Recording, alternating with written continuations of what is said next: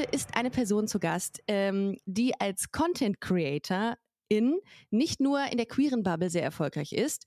Er ist Model, er ist Aktivist, Musiker und hat kürzlich auch seine Beziehung äh, mit einer Content Creatorin Gesell bekannt gegeben. Und zusammen sind sie meiner Meinung nach das Power Couple der LGBT Community. Ich freue mich sehr, dass er heute hier ist. Gialu. Hallo, danke schön. Das ist sehr sweet von dir. Ich freue mich auch sehr, hier zu sein. Ja, schön, dass du heute da bist. Ich freue mich sehr auf die äh, heutige Folge. Ähm, ich habe viel, äh, ich habe es äh, ich hab's dir schon im On, äh, nee, im Off habe ich dir schon gesagt, dass ich äh, in letzter Zeit sehr, sehr viel Content von dir äh, konsumiert habe. Du hast ja eine riesen Reichweite auf TikTok. Ich glaube, fast eine halbe Million Menschen folgen dir. Ähm, und äh, fand das mega sweet, auch wie du, ähm, es gibt ein, es gibt ein Reel, wo du mit deiner Oma, glaube ich, Oma. zu sehen bist. Und das war so, das hat mich wirklich zu Tränen gerührt. Es ging auch um äh, deine, glaube ich, Transidentität oder Öffnung, beziehungsweise deiner, die Vorstellung deiner neuen Freundin. Ich kann mich nicht mehr genau dran erinnern. Beides.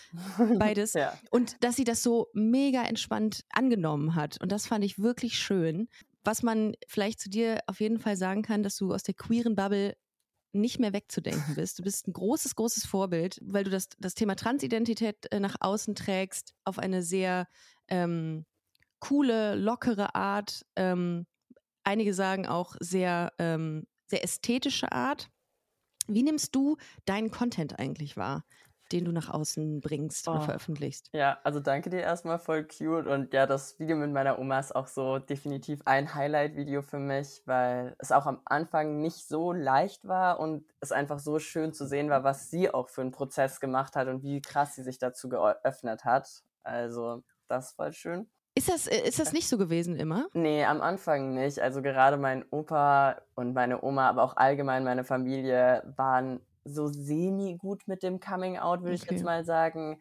Bezüglich meiner Sexualität, als ich mich als bi geoutet habe, das ging einfacher auf jeden Fall, keine Frage. Mhm. Und dann mhm. mit dem Nicht-Binär, ich hatte so ein bisschen das Gefühl, mir wird zwar gesagt, ich werde akzeptiert, wie ich bin, aber ich wurde halt trotzdem noch konstant misgendert oder den falschen Namen mhm. benutzt und so. Und dann war es halt so, okay, ihr liebt mich zwar, aber irgendwie seht ihr mich ja dann doch noch nicht ganz so, wie ich wirklich bin. Und das war echt ein Prozess, der anderthalb, zwei Jahre gedauert hat. Aber jetzt kommen wir uns wieder näher und das ist voll, voll schön. Aber meinst du, das ist, weil die das nicht wollten oder weil es schwer war, ähm, eine, ähm, ein, dass ihr Kind quasi oder ihr Enkelkind ähm, in einer neuen, ich sag jetzt nicht neuen, aber in einer äh, für das Enkelkind besser passenden Identität zu sehen? Also meinst du, das war, äh, weil, weil sie es nicht wollten? Ich glaube, wir haben alle krass, also einerseits haben wir alle krass internalisierte Transfeindlichkeit und Queerfeindlichkeit. So, ich war früher auch, ich habe queere Menschen gesehen und war so, mm, weil ich es ja selbst nicht sein wollte, weil wir wollen ja auch, ja genau, wir wollen ja auch irgendwie einfach dazugehören und das erstmal abstoßen irgendwie und daran zu arbeiten dauert auf jeden Fall auch Zeit. Und dann Voll. weißt du ja auch irgendwie, dass dein Kind wahrscheinlich, wenn es trans ist, auf Diskriminierung stoßen möchte. Und du möchtest dein Kind ja beschützen. Und vielleicht wäre dann die, das Erste, was du siehst, so, okay, nein, du bist gar nicht wirklich trans, weil du willst eigentlich, dass ja. es deinem Kind gut geht. Und stattdessen wäre eigentlich der beste und eigentlich richtig einzige Weg zu sagen, hey, ich liebe dich so, wie du bist und ich supporte dich. Und das braucht einfach Zeit und klar dann nochmal Namen, Pronomen umzustellen. Das geht auch nicht von heute auf morgen, das ist auch okay, aber es sollte, finde ich, schon da zu sehen sein, dass eine Bemühung da ist irgendwie.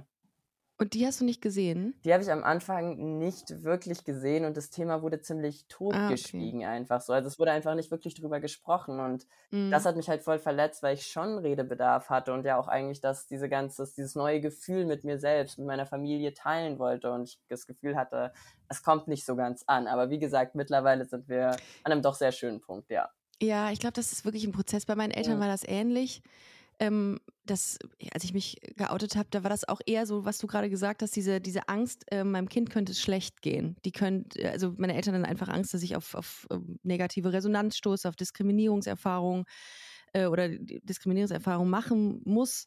Und ich glaube, da, da stellt sich dann irgendwie alles gegen dieses Thema ja. bei den Eltern. Auf jeden Fall. Weil du bist ja auch ähm, du bist in Bayern groß geworden, in, in der Nähe von Rosenheim, oder? Ja, genau, ja. Also so. Das ist ja auch, glaube ich, nochmal eine andere, eine andere Ecke als Berlin. Ja, auf jeden Fall. Also da auf jeden Fall gibt es da genauso queere Menschen, aber halt vielleicht die Offenheit, wie damit umgegangen ist, ist jetzt nicht wirklich vorhanden. Und ich weiß auch noch, dass sich beispielsweise ein, eine Person damals als Transmann geoutet hat in dem Dorf, wo ich noch selbst voll in meiner Findungsphase war und das die ganze Zeit für mich selbst abgestritten habe.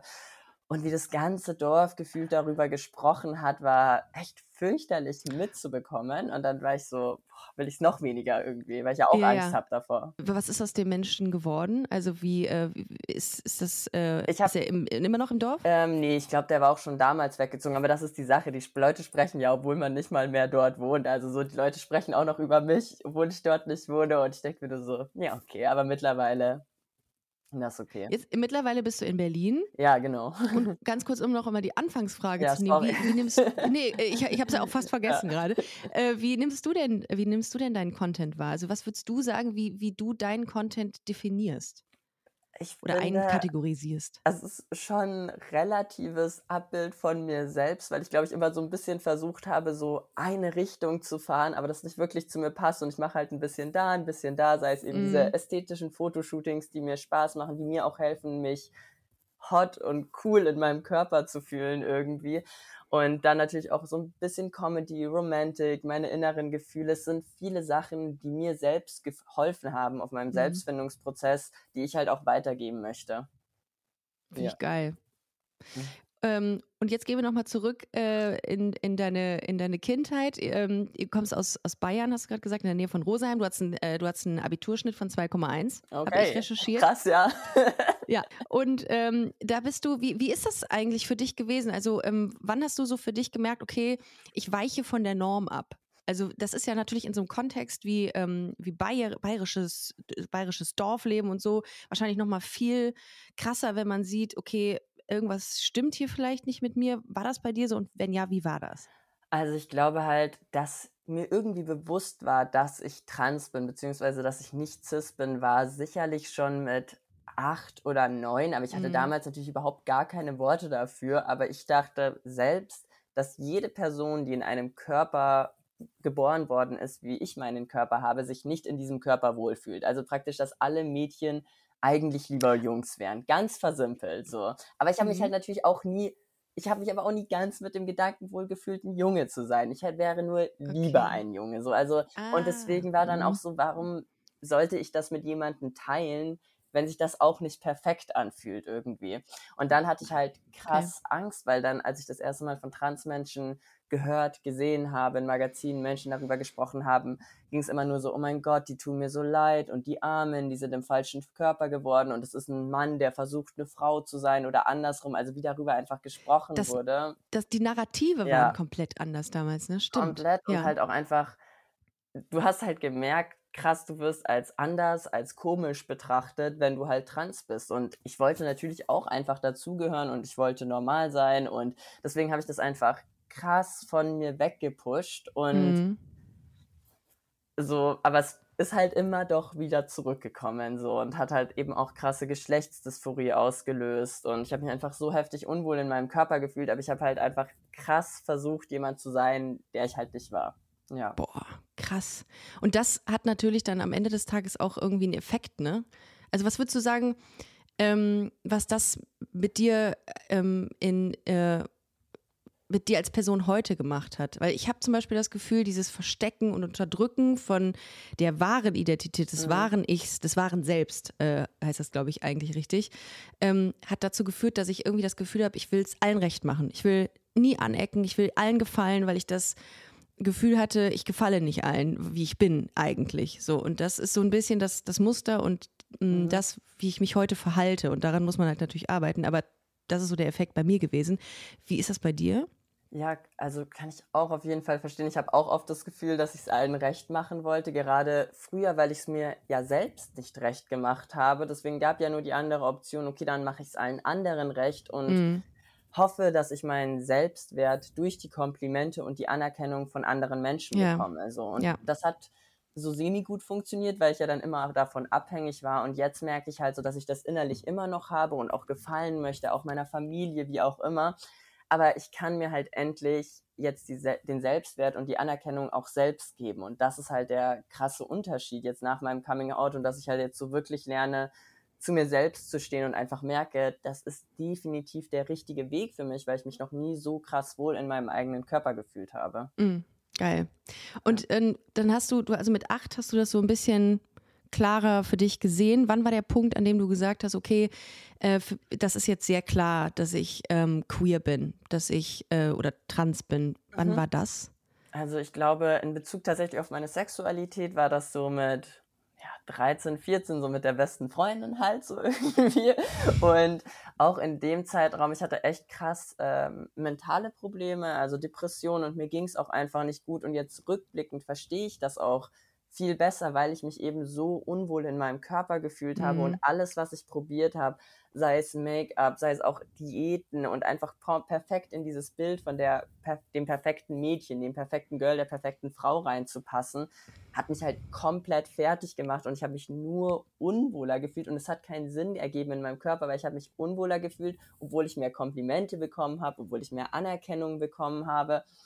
Aber ich hatte wirklich einfach also ich habe das dann teilweise gemacht, dass ich mir beispielsweise meine Haare irgendwie unter eine Mütze gesteckt habe und ich war dann immer so, boah, ich wäre der viel coolere Boyfriend oder ich wäre einfach ein viel coolerer Bruder. Aber es war so ein utopisches Szenario für mich, dass ich, also ich dachte gar nicht, dass ich diese Option jemals für mich haben würde. Und deswegen war ich so, okay, ich muss jetzt irgendwie damit klarkommen, dass das nie funktionieren wird. Und wie hast du gemerkt, dass das möglich ist? Tatsächlich durch positive Repräsentation von Content CreatorInnen auf TikTok, weil mir das einfach krass geholfen hat, dass ich da Transmenschen gesehen habe, die glücklich waren, die sich, die ihre eigenen Stories selbst zum ersten Mal erzählt haben. Ich habe nicht binär gelesen das erste Mal und ich bin ehrlich, auch da dachte ich mir schon wieder, boah, was ist das denn jetzt schon wieder? Ich dachte mir so, reicht doch jetzt, wir haben Trans und so weiter, warum jetzt nicht binär? Voll seltsam. Und dann habe ich mir aber die Beschreibung durchgelesen, also mehrere Artikel zum Thema nicht-binär und Erfahrungsberichte von Personen. Und ich war so krass. Ich dachte, ich bin die einzige Person, die sich so fühlt. Und jetzt sind da einfach Menschen im Internet, die genau das aufschreiben fast, was ich fühle. Und das war so krass erleichternd zu merken, dass ich halt nicht alleine bin, dass es da draußen andere Menschen gibt und vor allem, dass es okay ist, so zu fühlen, wie ich bin und dass es Möglichkeiten gibt, dass auch ich mich wohlfühle in meinem Körper. Und das war aber halt tatsächlich erst im Lockdown, also während Boah, krass. Corona, ja. Aber das, ähm, das habe ich letztens mit, ähm, mit der äh, auch non-binären Drag Queen äh, Barbie Breakout mal besprochen, ah. ähm, dass auch diese Labels, so doof man sie am Ende des Tages ja findet und hofft, dass sie irgendwann nicht mehr existieren, aber so wichtig sind ne, für einen, dass man irgendwie ja also gerade in so einem Moment, den du gerade beschrieben hast, zu sehen, ah, okay, krass, ich äh, be befasse mich mit den Inhalten dazu und es klingt irgendwie an. Das ist ja dann mega gut. Also, dass man dann so ein Wort für sein Gefühl hat, was man hat. Auf jeden Fall und halt vor allem dieses, ich bin nicht allein und es gibt andere Menschen, die haben das gemacht. Oder zum Beispiel für mich, ich wusste nicht, dass es beispielsweise möglich ist, einfach nur eine Top-Surgery, also die Entfernung meiner Brüste zu machen ohne davor auf Testo zu sein, ohne andre, alle anderen OPs zu machen. Ich dachte auch so, du musst alle OPs machen, um wirklich trans zu sein. So, und das mhm. war halt auch was, wovor ich Angst hatte oder was ich halt nicht wollte, weil ich mich halt mit bestimmten Merkmalen meines Körpers, so wie sie sind, wohlfühle. Was ja auch und fein ist. Genau, das ist total okay und das ist für jede Person einfach unterschiedlich und da habe ich jetzt einfach, ähm, das hat mir einfach Hoffnung und Mut gegeben, ja. Weil es gibt ja auch Leute, ähm, die sagen, wie also zumindest ist mein Eindruck, wie Transidentität sein muss. Die irgendwie ja. so, eine, so eine Vorgabe äh, festlegen, dass Transidentität nur damit einhergeht, wenn man eine Geschlechtsangleichung vornehmen lässt. Und da denke ich mir auch so gerade in dem Moment, wenn du dich damit wohlfühlst, wie es ist, dann ist das doch auch vollkommen fein. Also darum verstehe ich das nicht, dass es da so eine, so eine Erwartungshaltung gibt. Hast du, merkst du das auch manchmal an Reaktionen äh, im, im Netz bei dir, dass das ähm, so an Kritik auf dich zukommt?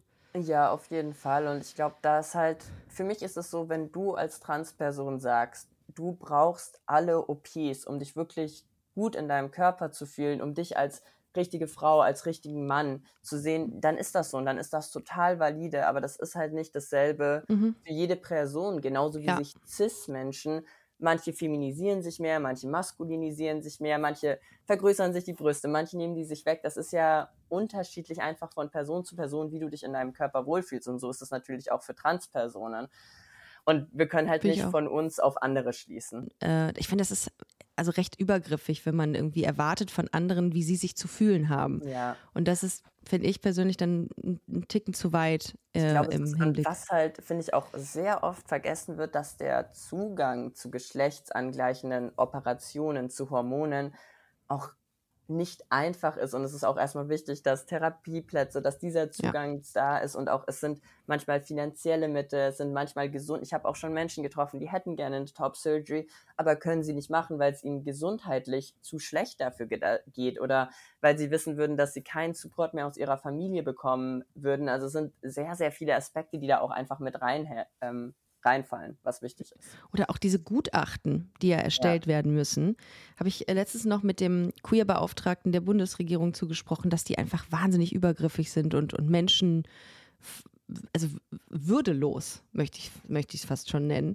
Also dem möchte man sich ja auch vielleicht nicht aussetzen und hat da vielleicht auch nicht die psychische Energie für, ja, auf jeden Fall. Und also ich habe ich hab persönlich halt, ich habe halt meine Diagnose als Transperson, aber ich habe jetzt nicht diese Gutachten, weil ich das mhm. als Selbstzahler gemacht habe für die okay. Top Surgery mhm. beispielsweise. Also für jetzt gegebenenfalls eine Hysterektomie kriege ich dann ein Gutachten von meiner Psychologin.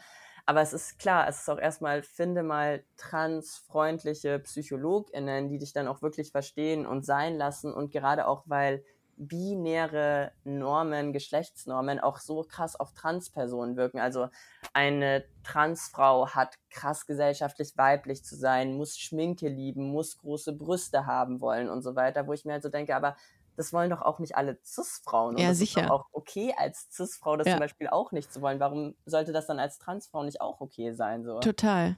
Ja. ja. aber das sind diese, diese Normen, diese Vorstellungen, die man immer gelebt hat, die müssen weitergelebt ja. werden. Und ich glaube, die zu durchbrechen, das dauert einfach ewig noch.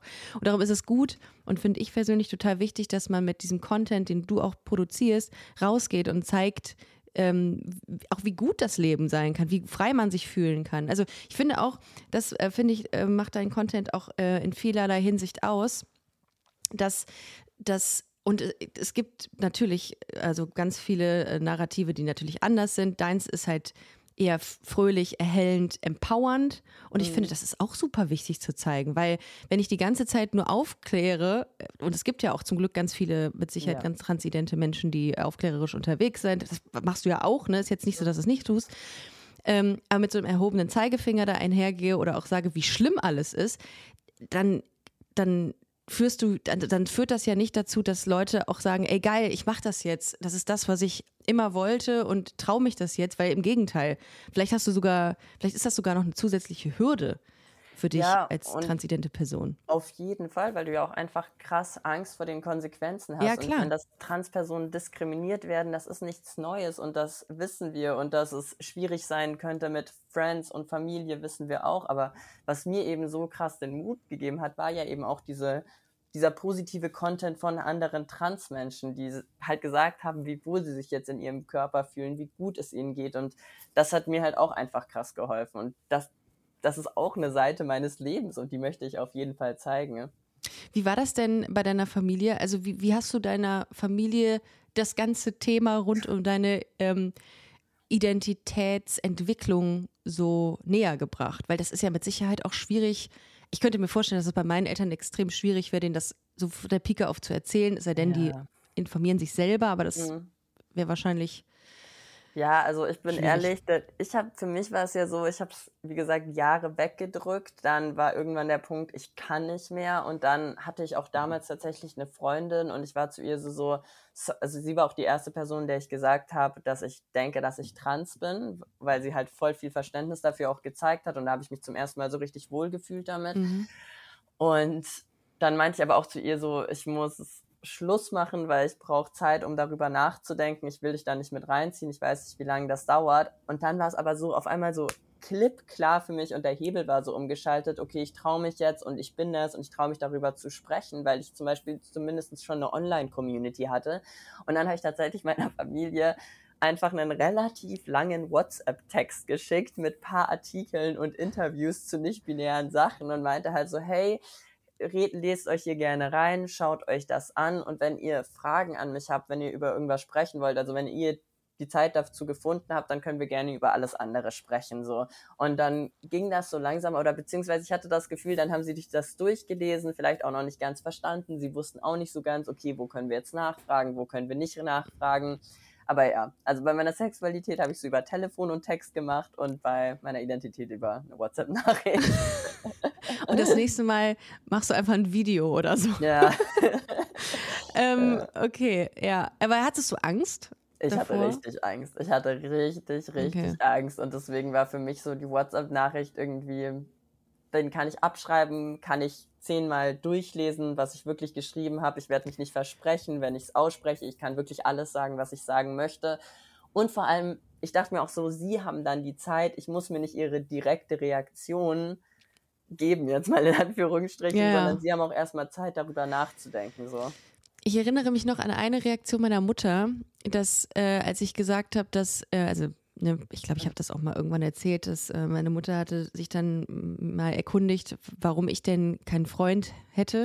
Und dann habe ich gesagt, ähm, ich habe jemanden, aber es ist eine Frau. Und hm. an das Gesicht meiner Mutter, Grüße gehen raus an meine Mutter, alles gut, ich habe es inzwischen verarbeitet, äh, meine Mutter hört auch den Podcast, war dann die komplette Gesichtsentgleisung. Und das hat mir so einen Stich ins Herz mhm. versetzt, weil ich dachte, boah, wie schlimm ist das gerade, dass du sagst, wen du liebst oder wer an deiner Seite ist und das schockt deine Mutter so sehr, dass die ganz bleich wird. Also sie war wirklich sehr, sehr weiß in dem Moment und einfach fassungslos. Und das kann ich total nachvollziehen. Ich glaube, ich hätte den Weg über WhatsApp auch gewählt, wenn ich, wenn sie nicht vor mir gestanden hätten oh, damals. Oh, ja.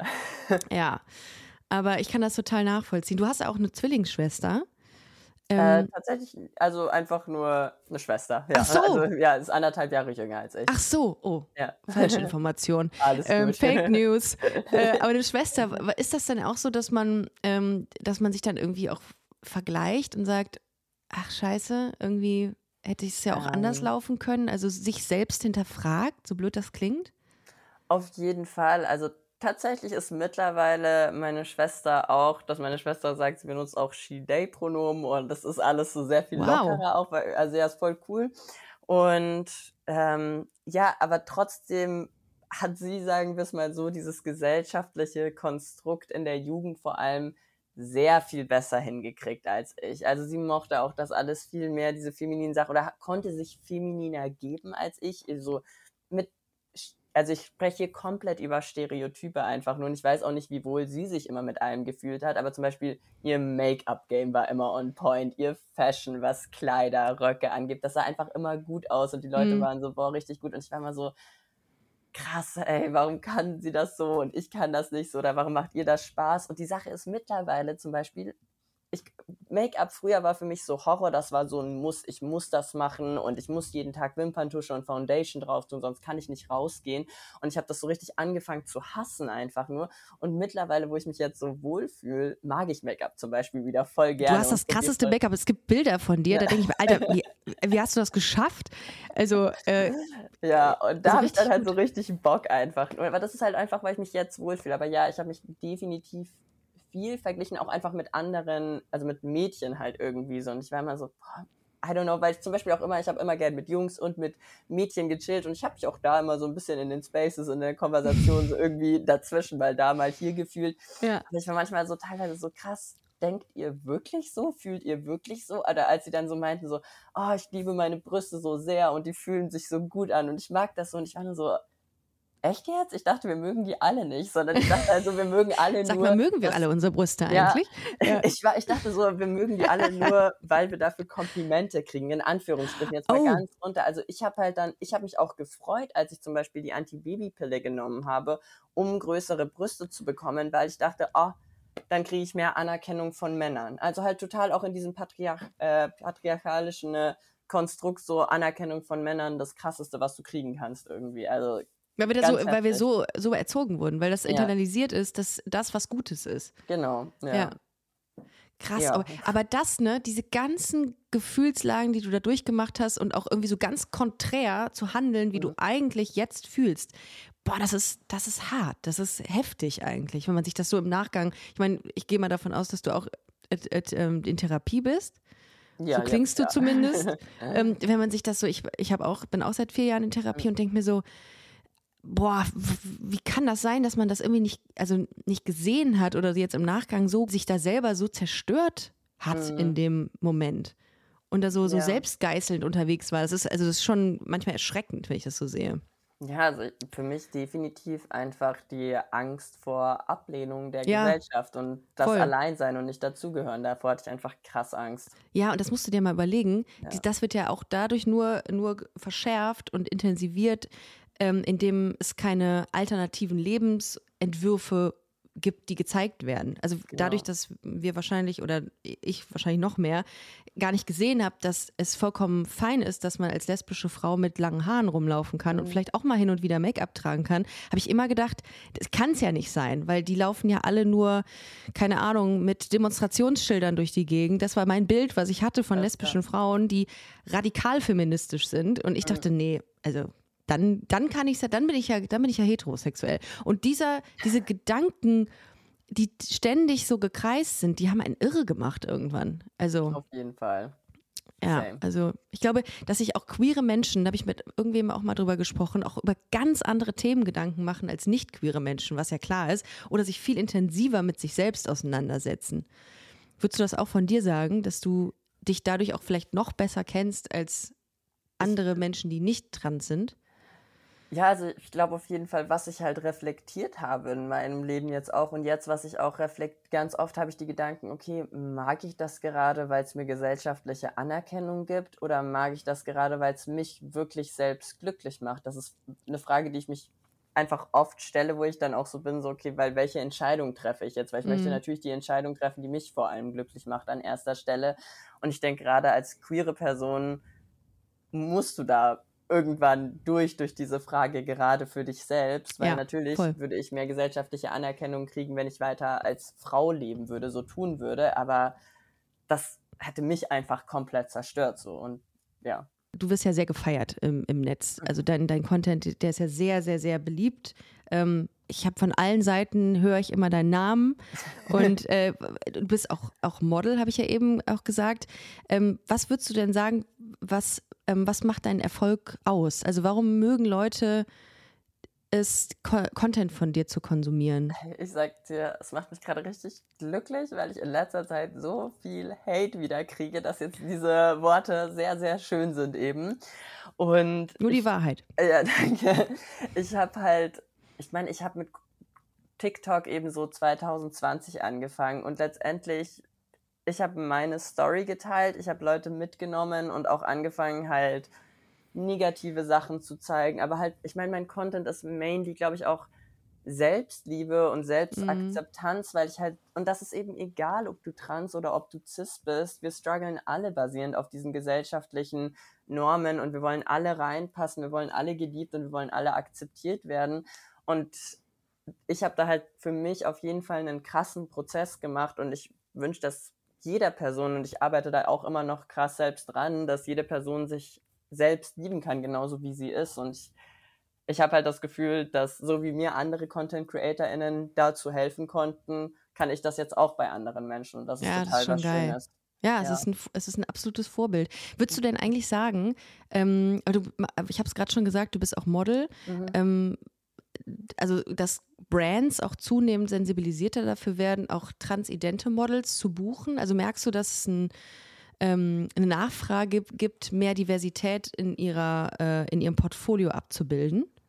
Also es kommt voll drauf an. Ich finde gerade so zum Beispiel auf Social Media, was jetzt aber nicht unbedingt Modeling-Arbeit ist, sondern so Content Creation, finde mhm. ich, ist es viel mehr zu sehen schon, wenn wir uns ja. dann klassische TV-Commercials, Plakate oder was weiß ich so was? Anschauen. War, das nicht letztens auch irgendwo? War ja. Also ich hatte tatsächlich, ich war auf einem Plakat, das war ziemlich cool mit meinen Top Surgery Scars. Das war so ein riesengroßes Billboard in London. Das war Alter. so, das war richtig heftig einfach nur, ja. Es war auch einer meiner ersten großen Jobs einfach nur. Ja. Und da, also diese Brand hat für mich Diversity, die haben es wirklich verstanden, weil vor allem mhm. vor und hinter der Kamera ist divers. Ne? Und da bin ich so, genau das ist wichtig. Du kannst auch nicht nur vor die Kamera diverse Leute stellen, aber hinter der Kamera nicht divers aufgestellt sein. So. Total. Und das war krass schön zu sehen. Man hat auch gemerkt, wie gut diese Werbung angekommen ist, wie Wellen die geschlagen hat. Du denkst dir nur so, ja Leute, es lohnt sich, so selbst wirtschaftlich, so wenn ihr darüber denkt einfach. Und also wie gesagt, ich glaube, es kommt echt drauf an. Ich habe auch teilweise halt nur als Model erstmal gearbeitet, bevor ich Content Creator wurde. Und auch da, die Branche ist auch teilweise immer noch echt toxisch. Also Trigger Warning an der Stelle auch mit Essstörungen. Das war heftig einfach nur teilweise, was mir auch Booking-Agentinnen gesagt haben, wie ich abzunehmen habe und dass ich Boah. so nicht gebucht werden. Und ich meine, ich weiß eh schon, dass ich einen enorm schönen Körpergesicht habe und das sind auch noch krasse Privilegien jetzt irgendwie in der Branche. Es gibt kleine Sachen, zum Beispiel bin ich jetzt in einer Agentur, die sehr transinklusiv ist und eben sehr viele diverse Menschen im Portfolio hat, was super cool ist, aber das spiegelt halt leider noch nicht die ganze Modewelt oder allgemein da. Und ich mache das jetzt auch nicht mehr so Main-Ding. Also mm. ja, ist einer Krass, meiner. aber immerhin genau. Ist, ist eine, eine Form, wenn auch in kleinen Schritten, eine Form von Sensibilisierung ja, da. Das auf jeden Fall. Ähm, du hast es gerade schon angesprochen. Ich weiß nicht, ob es zu intim ist zu fragen, äh, wie, wie war das mit deiner Top Surgery? Ich habe mich letztens ein Gespräch mit einer non-binären Person geführt und ähm, wir hatten genau das Thema und diese Person hatte wahnsinnige Angst davor. Und da habe ich gesagt, ja. ähm, ich, ich kann dir das überhaupt nicht nehmen, die Angst, ja. weil ich mich überhaupt nicht in diese Rolle reinversetzen kann. Aber ich dachte, vielleicht hast du ein paar motivierende Worte für diejenigen, die das gerade hören, die vielleicht auch an diesem Punkt sind und sagen, ich habe da Schiss vor, Gibt es irgendwas, was einen vielleicht empowert? Also erstmal glaube ich, dass es okay ist, Schiss davor zu haben, weil das ist eine Operation und ich meine, eine OP ist eine OP und das ist komplett normal, davor Angst zu haben. Ich hatte davor auch krass Angst und ich hatte auch Angst vor den Schmerzen, ich hatte Angst vor dem Regenerationsprozess. Mhm. Was mir zum Beispiel auch krass geholfen hat, war Bilder von meinem Oberkörper zu machen und dann so eine männliche, in Anführungsstrichen, Brust drauf zu photoshoppen, so mhm. irgendwie, um so zu sehen, ja, that's me. Und ich meine, ich hatte so heftig krasse Geschlecht, also ich konnte meine Brüste, ich habe die in meinem Kopf schon immer weggemacht und es hat einfach wehgetan, die Vorstellung, dass ich die habe. Deswegen war mir auch bewusst, das ist der Weg, den ich gehen muss, um mich in meinem Körper glücklich zu fühlen. Und ja, sich Zeit zu nehmen und ich glaube wirklich zu akzeptieren, dass es okay ist, dass ich diese Angst vor der OP habe. Aber ich habe einfach gemerkt, ey, ich bin aufgewacht nach dieser OP und ich hatte zwar Schmerzen, aber ich war so glücklich einfach nur. Und diese ganze Zeit, dieses Glück nach der OP, dieses innere Glückgefühl, klar waren da Schmerzen und es hat wehgetan, aber da gibt es Schmerztabletten, da gibt es Wärmepflaster, was auch immer. Hatte diesen Heilungsprozess auch als einen, ja, einfach einen Weg, ein Teil meines Weges auf dem Weg zu mir selbst so ungefähr gemacht und dadurch war das auch voll okay. Also dieses Glücksgefühl so war einfach sehr präsent. Das sind starke Worte. ich, ja, ich glaube, das, also wie gesagt, ich kann mich da nicht rein. Und das ist auch anmaßend, ja. wenn ich mich da irgendwie, wenn ich da irgendwie einen Tipp geben würde oder so. Darum ist es sehr schön, dass du das gemacht hast. Ähm, wie war das denn? Also, als du, äh, du hast eben gesagt, dass Testo gar nicht nötig war, ähm, um eine Top-Surgery zu machen. Aber du hast Testosteron, hast du, Testotherapie hast du trotzdem gemacht. Wie war das denn? Wie war denn so, äh, wie hat sich dein, dein Körperempfinden verändert oder dein, dein, dein inneres mhm. Empfinden, also als du mich, angefangen hast? Ja, für mich war das halt so, warum ich zum Beispiel die Top Surgery als erstes gemacht hat, war, weil das für mich das vehementeste in Anführungsstrichen Problem oder das, was mir am meisten innere Schmerzen bereitet hat. Und ich habe auch ehrlich gesagt gehofft, dass ich, dass meine Geschlechtsdysphorie danach so weit weg ist, dass ich in Anführungsstrichen kein Testo mehr nehmen muss, weil natürlich hatte ich auch davor wieder Angst, das zu machen und mich. Ganz kurz, was, ähm, ja. Geschlechtsdysphorie für all diejenigen, die das nicht ja. kennen, die Begrifflichkeit ist, dass man seine, ähm, seine Geschlechtsmerkmale nicht akzeptiert. Also mein, naja, dass mir halt meine Geschlechtsmerkmale, mit denen ich geboren worden bin, die stimmen mit meinem Bild meiner Identität nicht überein und führen eben zu Stress in meinem okay. Körper, also mhm. genau. Und ja, und dann war ich, aber hatte ich diese OP und ich habe mich so viel besser danach gefühlt, aber ich habe trotzdem einfach noch gemerkt, wie ich immer noch in den Spiegel schaue und immer noch nicht ganz bei mir selbst war. Und ich hatte trotzdem auch wieder Angst vor Testo, weil das ist wieder ein neues Gespräch mit meiner Familie, wieder ein neues Gespräch mit auch im Internet, hä, aber du bist nicht binär, warum nimmst du jetzt Testo? Und so wieder dieses, auch dieses Verständnis, so ja, aber auch Nicht-Binarität ist unterschiedlich und selbst auf einem Hormonlevel, wo ich mir so dachte, Leute, ich habe ein Östrogenlevel, wenn ich wirklich in Anführungsstrichen neutral androgyn sein möchte, was aber auch nicht alle nicht-binären Menschen sind, dann wäre es eigentlich nur logisch, mit Testo irgendwie so.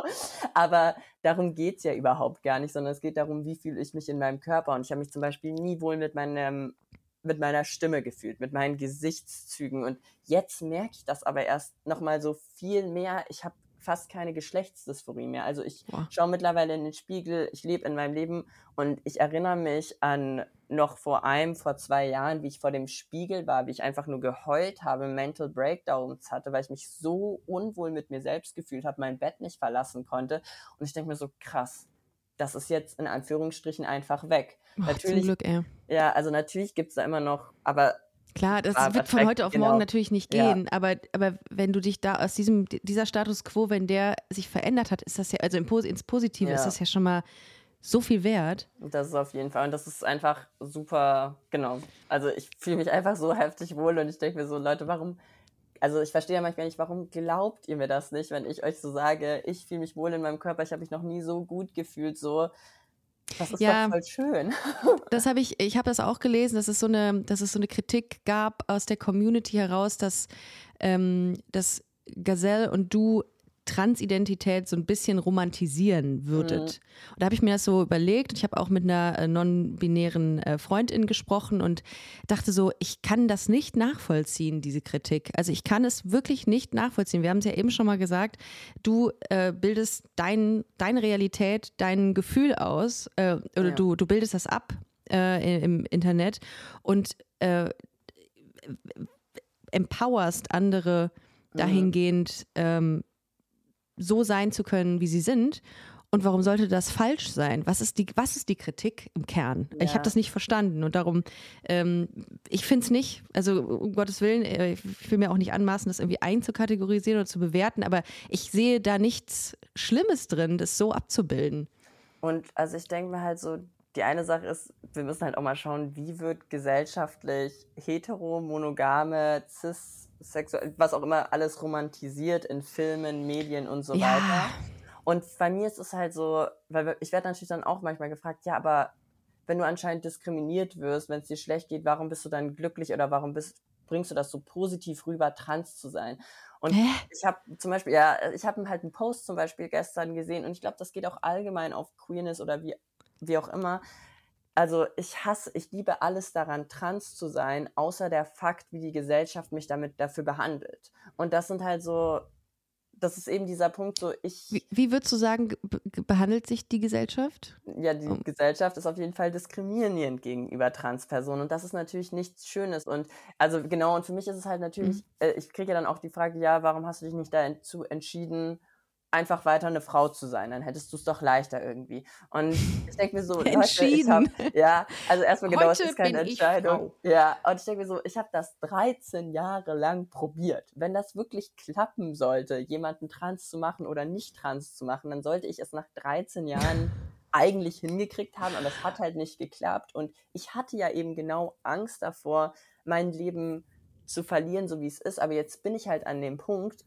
ich weiß halt jetzt, ich kann es nicht ändern, ich bin trans und ich muss damit leben. Warum sollte ich es mir nicht schön machen? Warum sollte ich mich nicht lieben, genauso wie ich bin? So, warum sollte ich mich hassen, nur Voll. weil die Gesellschaft Voll. mich nicht mag? Das aber ist, halt ist das so, nicht, ja. aber rastest du da nicht regelmäßig aus, wenn sich Leute in dein inneres Befinden einmischen? Wie du Empfinden hast. Da, wenn ich das ja. höre, kriege ich schon wieder eine Halsschlagader, die hier äh, sichtbar wird. Wenn ich mir vorstelle, wie übergriffig ist dieses Verhalten von Leuten zu sagen, ja, bist viel zu, bist viel zu, bist viel zu happy. Ja. Es geht dich einen feuchten Kehricht an, Alter. Ja, vor allem, weil du auch, ich denke mir so, du weißt doch gar nicht, was ja. alles in meinem Leben abgeht, einfach nur. Also oh. Social Media ist doch nicht mein ganzes Leben. So. Respekt, also ich, dass du doch hier sitzt und nicht um dich schlägst die ganze Zeit. Naja, ich, ich habe halt manchmal auch so das Gefühl, weil ich glaube, gerade Transpersonen, oder zum Beispiel ich war an meinem Punkt, ich konnte nicht anders. Das war für mich entweder so, entweder ich gehe jetzt meinen Weg und fange an, mich selbst zu lieben, oder es ist halt wirklich over für mich, weil Voll, warum ja. sollte ich das machen? Mhm. Und ich denke, dass viele Menschen eben auch hier wieder, egal ob sie trans oder eben ob sie cis sind, eigentlich auch vielleicht mit den gesellschaftlichen Normen ein bisschen mehr mitgehen, als sie sich eigentlich wohl damit fühlen. Und ich habe so das Gefühl, jetzt siehst du eine Person, die wirklich das macht. Ich mache jetzt wirklich das, was ich priorisiere mich und nicht die Gesellschaft. Und vielleicht möchtest du das ja eigentlich auch. Und dann ist halt immer so dieses, okay, dann siehst du auch was, was du irgendwie beneidest, weil du bist so, boah, krass, die Person macht einfach das, was sie wirklich Glück macht. Absolut. Und dann hast du halt zwei Optionen. Entweder du wirst davon inspiriert und denkst dir so, krass, das heißt, ich mache jetzt auch einfach, was ich mache. Oder du, oder du hatest. So, ja, genau. Und deswegen ist es halt für mich so, okay, ich hoffe einfach wirklich nur, dass du Zufriedenheit mit dir selbst findest. Und am Ende des Tages musst du den Content von dir auch nicht, also muss ja. man auch jalous Content nicht konsumieren. Wenn man das so, wenn man so äh, die ja. ganze Zeit rumwütet, dann gehe ich einfach weg. Äh, das habe ich ja. auch manchmal, dass ich denke, also ehe du jetzt hier so eine ellenlange Nachricht schreibst, weil ich wieder irgendwas gesagt habe, was dir nicht äh, passt, dann geh doch einfach. Das ist doch Zeitverschwendung. Aber das denke ich mir sowieso. Ja, ja also komm. Einfach so einmal weiter scrollen. Ja, genau. Es ist ein Swipe. Ja. Zu mehr Glück. Ja. Auf jeden Fall. Oder blockiere mich so. Ist totally fine. Ja, voll. ähm, und was ich auch total geil fand, ähm, äh, so, ein, so ein Content-Piece von dir, als du dich das erste Mal oder eine der ersten Mal rasiert hast. Hm. Das habe ich, ich habe das so mitgefühlt, weil ich dachte, oh. wie geil ist das? Man hat dir so die Freude daran äh, im Gesicht gesehen ich sag den Satz nochmal, man hat dir so angesehen, äh, dass du da Freude dran hattest, dass man echt, dass das ist so übergeschwappt. Ähm, erinnerst du dich an, an Dinge, die du gemacht hast ähm, äh, nach deiner Top-Surgery oder auch äh, während deiner Testotherapie, die mhm. dich so glücklich gemacht haben, so Kleinigkeiten, wie zum Beispiel eine Rasur? Ähm, alleine ein T-Shirt anziehen zum ersten Mal und in den Spiegel zu schauen und es ist einfach glatt und es sieht so aus, wie es aussehen soll und es passt mit dem Bild in meinem Kopf überein. Jetzt meine Stimme, die ist endlich an einem Punkt, wo ich mir so Nachrichten von mir anhöre und ich denke so, ach, das ist endlich meine Stimme, das ist so cool einfach nur. Oder das erste Mal schwimmen gehen. Das oh. war so was Schönes. Ich weiß noch, dass ich mit meinem Kumpel in irgendeinem Pool war. Wir waren alleine zusammen und ich bin so ins Wasser gegangen und bin einfach so geschwommen, nur in Badeshorts. Und das war so pures Glücksgefühl einfach nur. Das war richtig, richtig schön.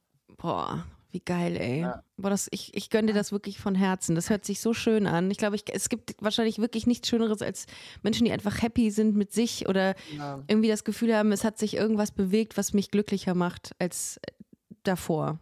Das Auf ist schon geil. Fall. Und apropos glücklich, äh, du bist ähm, mit Gesell zusammen, äh, ihre, äh, also ähm, ähm, mal ihre, ähm, äh, ihre Bio äh, vorzulesen. Die Trans-Vorzeige-Quoten-Ikone und Comedy-Queen. Gesell hat schon äh, sehr on point, äh, also macht die Comedy. Also es ja. ist schon äh, sehr, sehr beobachtend und sehr, sehr gut. Also ich als, als Comedy-Autorin habe, glaube ich, äh, zwei, drei Skills, um das be bewerten zu können. Und ich denke mir so, Alter, das ist richtig gut. Äh, und auch wahr, leider Gottes. Ja. Äh, ich fühle mich immer so als, als deutsche Kartoffel manchmal wirklich ertappt dabei. Ähm, sprichst du öffentlich darüber, wie ihr euch kennengelernt habt? Ja, ähm, wir haben, ich habe sie tatsächlich auf TikTok gesehen, dachte mir so, boah, witzig und habe angeschrieben und war so, weil ich, ich, ich habe auch mittlerweile einfach, ich habe dann irgendwelche, war so eine introvertierte Person und irgendwann war ich halt dann so, nee, ich will das jetzt auch lernen auf, und auf Leute zugehen und habe halt eben auch voll coole Freundschaften jetzt so übers Internet geschafft. Mhm. Und ja, Gesell habe ich gesehen, habe so ein paar Comedy-Sachen gesehen, dachte mir so, krass witzig, würde ich gerne befreundet sein und ja. ja. Und dann hat sich das irgendwann so ergeben? Dann hat sich das ergeben und dann haben, waren wir erst in so einem Freundeskreis auch einfach zusammen, haben uns ein paar Mal eben auch beruflich dann gesehen, wobei sie ja erst seit diesem Jahr wirklich selbstständig ist, seit Mitte des Jahres mit Social Media. Und hat irgendwie immer, war voll nett zusammen, wir haben uns gut verstanden, aber wir haben jetzt uns noch nie so wirklich viel unterhalten. Und in einem Punkt dann im Ende März haben wir halt auch angefangen, ein bisschen mehr zu telefonieren, weil es mir irgendwie nicht gut ging oder es gab so eine Situation und da haben wir dann voll offen darüber gesprochen und auf einmal habe ich so gemerkt, boah, krass, wir können echt gut kommunizieren zusammen und das ist voll schön, ich kann mich richtig öffnen. Und dann haben wir halt auch sehr reflektiert, also sehr smart auch. Ja, auf jeden Fall. Ja, ja. Und dann haben wir halt sehr viel gesprochen, einfach uns besser kennengelernt und sehr schnell dann gemerkt, okay, das klappt einfach richtig krass gut zwischen uns. Ja. Krass. Und jetzt seid ihr das Power Couple. Ja, Würdet so ihr ins Sommerhaus gehen? Hand aufs Herz? wir haben andere Pläne, aber wir, wir, haben auf jeden Fall Bock auf viel. Ey, Ja. ohne Scheiß, ich habe mir mit, letztens mit Irina überlegt, ob wir ins Sommerhaus gehen würden und wir so direkt beide gleichzeitig, nein. ich glaube tatsächlich, ich würde, ich weiß es nicht, also es wäre katastrophal für mich, allein da reinzukommen. Hast du es gesehen? Nee, ich hab's nicht gesehen. Nee, es ist auf jeden Ehrlich? Fall ein Relative-Format und es ist, Okay. es ist schwierig. Sagen wir es, wie es ist. Es Okay, ist schwierig. Und man kommt da in so ein Haus rein, muss dann als Couple Challenges machen. Seid ihr so Oh. ein Challenges-Typ? Couple? Couple-Typ? Also macht ihr, geht, tretet ihr gerne gegeneinander an in bestimmten Disziplinen? Naja, wir spielen Mario Kart gegeneinander, aber das Geil. ist der Gefühl. Geil.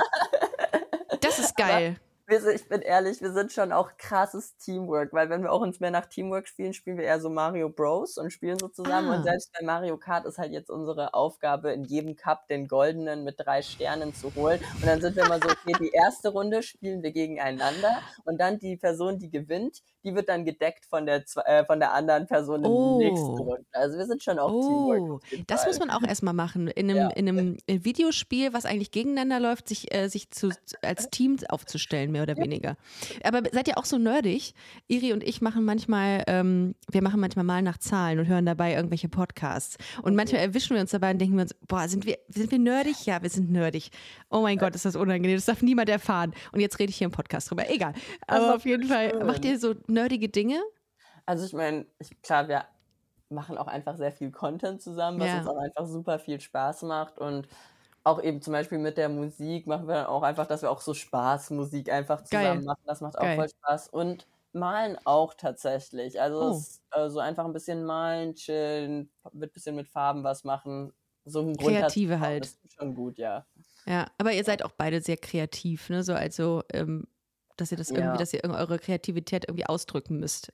Auf jeden Fall. Und aber ich merke auch, wir passen auch einfach in sehr vielen Aspekten sehr gut zusammen. So, ich bin zum Beispiel eher so eine Person, ich habe dann immer so 30.000 Ideen und was wir alles machen konnten. Und Gazelle ist dann immer so, okay, lass mich das mal organisieren. Das hier ist gut, das hier, das hier, gib mir Oh, da noch ein. Strukturen. Genau, Ja, und sie bringt okay. richtig gut die Struktur rein und das passt voll gut einfach zusammen. Ich finde auch, dass es sehr gut. Also zumindest ist das, was, was, man, was man denkt, wenn man euch zusammen sieht. Und es ist wunderschön, dass es euch gibt und dass ihr zusammen diesen Content macht oder dass du alleine auch diesen Content machst und Gesell den Content. Und ich bin großer Fan von euch und ähm, ja, und finde das großartig. Und ich freue mich wirklich, wirklich von Herzen für dich, dass es dir äh, deutlich, deutlich besser geht als beispielsweise in der Corona-Zeit, von der du eben erzählt hast. Dankeschön. Deswegen, ähm, ja, und ich bin sehr dankbar, dass du als, als Vorbild für viele, viele junge äh, oder auch ältere Menschen auch äh, fungierst. Und darum ist es sehr, sehr schön, dass du auch heute hier bei Busenfreundin zu Gast warst. Ja, also danke dir auf jeden Fall und danke auch hier für die Plattform und was du machst, weil das ist ja genau das Wichtige, dass wir sprechen und Lebensrealitäten erzählen. Und das Voll, total. In diesem Sinne wünsche ich dir alles, alles Gute und ich hoffe sehr, dass wir uns bald mal ähm, nochmal im Real Life begegnen. Wir hatten auch im, äh, im Off eben schon überlegt, wo wir uns mal getroffen haben, äh, haben es nicht mehr so auf die Kette bekommen. Bestimmt mal irgendwo über den Weg gelaufen. Ähm, und dass wir uns dann sehen und, äh, und uns im Real Life sehen. Äh, Sophia Emmerich, mit der machst du viel, ne? Ja, stimmt. Mit der Ja. treffe ich mich auch wieder am Donnerstag zum Beispiel. Mit, die, die, mit der möchte ich mich auch nochmal treffen. Ja. Äh, Die habe ich bei irgendeiner Exhi äh, bei einer Ausstellung von, von Netflix vor einiger Zeit äh, gesehen. Da hat sie ihre, ihre Fotografie ausgestellt und die ist ja auch großartig. Äh, Shoutout an Sophia Emmerich an dieser Stelle. Ja. Ähm, ja, vielen, vielen Dank, dass du heute, äh, heute hier warst, ihr Lieben. Ähm, wenn ihr weitere Infos haben wollt, dann geht doch einfach mal auf Jalus TikTok-Account und checkt da mal äh, was aus. Also ich kann es nur sehr empfehlen. Ähm, und wir hören uns nächste Woche Sonntag wieder. Bleibt gesund äh, und äh, ihr seid toll, wie ihr seid. Denkt da immer dran. In diesem Sinne, schönen Tag. Tschüss. Das war Busenfreundin. Wenn ihr weitere Informationen wollt, dann slidet uns smooth in die DMs auf Instagram busenfreundin-podcast oder besucht unsere Webseite www.busen-freundin.de.